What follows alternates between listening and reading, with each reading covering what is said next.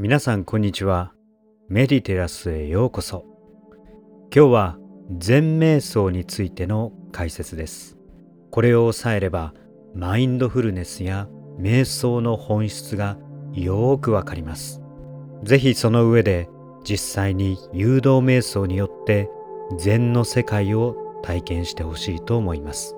最後までご視聴ください。まず禅というのは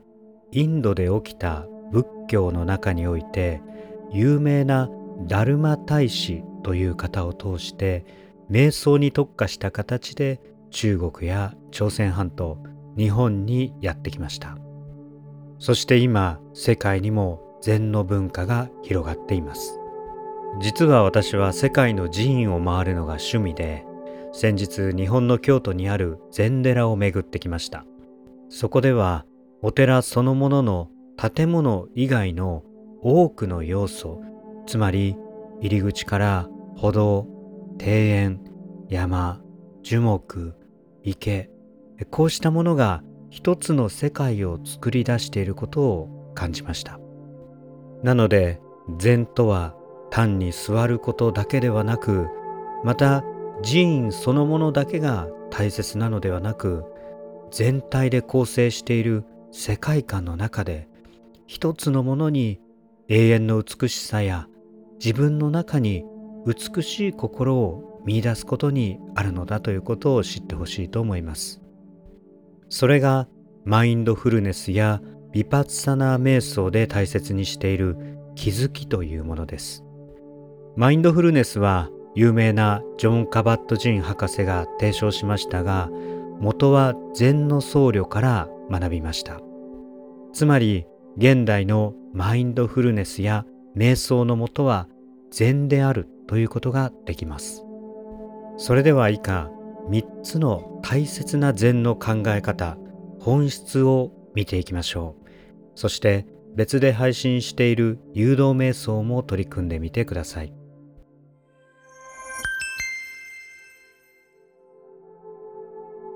一つ目は万物に仏の心が宿っているということです。仏とは一般的な仏像をイメージしてください。そしてそこから流れるすべてを慈しんでいるエネルギーが万物つまりすべてのものに宿っているという考え方です。このすべてというのは私そしてあなたまたあなたの周りにいる友人や家族そして動物や世界を構成しているすべてのものにこの慈しんでいるエネルギーが宿っているということなんですね。それを発見するということがつまり美しさを発見するということです。自分自身の中にそして相手の中にまた人との関係の中に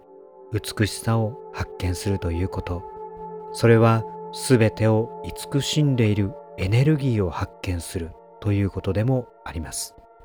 まず一つ目にこうした世界の美しさを探求する心が禅の根本にあるということです。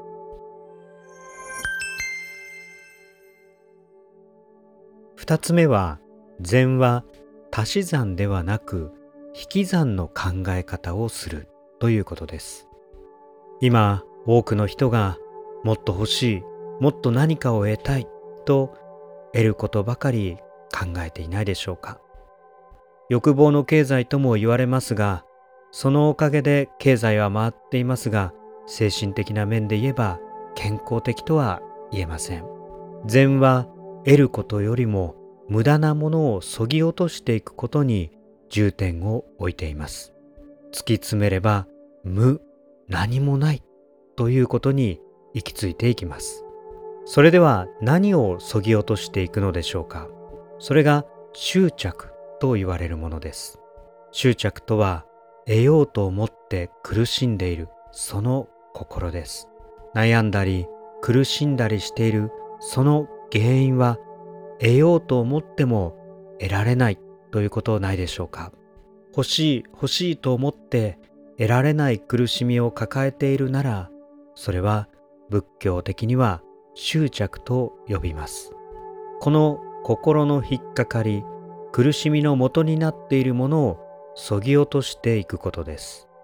これが禅の心です。一方で得ようと思ったら全てをどんどんと手に入れる人もいます。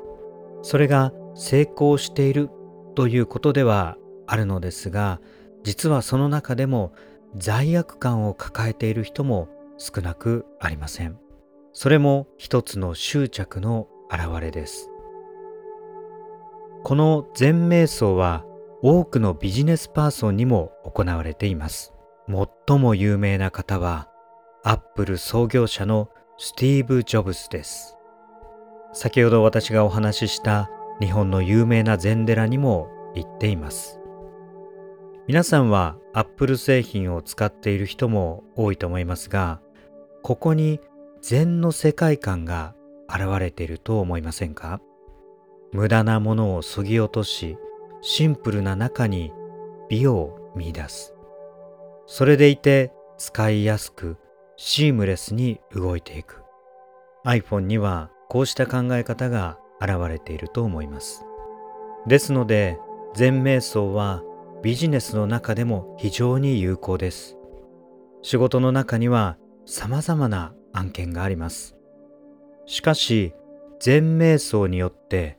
物事をシンプル化してみる。本質を見極める。余分なものをそぎ落として問題を集中していく。こうしたことが経営力を高めていくわけです。三つ目は規律と継続です。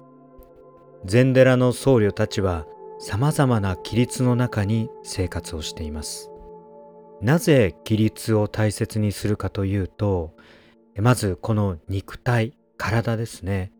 これを規律の中に置くことで肉体の奥にある精神を目覚めさせようとしているからです。私たちの体の中には、まあ、精神力といった精神が宿っています。この精神に目覚めることが悟りと呼ばれています。まあ、そのためには肉体から来る怠け心や欲望に流されていては精神が目覚めませんね。ですので仏教ではプロの修行者が数々の戒律を課して修行をしています。ただ私たち一般人はそこまでの厳しい戒律の中で生活や仕事をすることができません。ですので過度な節制ではなく瞑想の方法として姿勢に気を配るようにしましょう背筋を伸ばし続けて瞑想するだけでも十分な規律になります。そしてこの規律は継続を生みます。メジャーリーグで活躍したイチロー選手はこの禅の精神を持っていました。毎日規律の中に自分を置き同じトレーニングを決まった時間に行い同じものを食べ自分のバランスを保っていましたボックスに立ってバットを振るときには禅の状態に自分を置くことでピッチャーボールバットそして自分が宇宙の中に一つになっているように感じたことでしょうそうした悟りの瞬間があったはずです。それは禅の精神の中の継続することから生まれたものです。人間は継続していくことによって諦めない限り必ず物事を上達させます。そして継続していくためには時間に打ち勝つということが大切です。大抵人は時間に耐えられずに敗北していくものです。そうではなく禅の中で時間も空間も超えて自分が宇宙の一部であり時間も世界も超えた存在であることに目覚めることで永遠の中にある今という瞬間を感じることができるんです。以上こうした精神が禅を構成しています。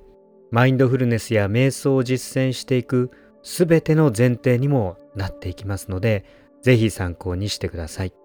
また全瞑想の誘導瞑想もぜひ取り組んでください。ご視聴ありがとうございました。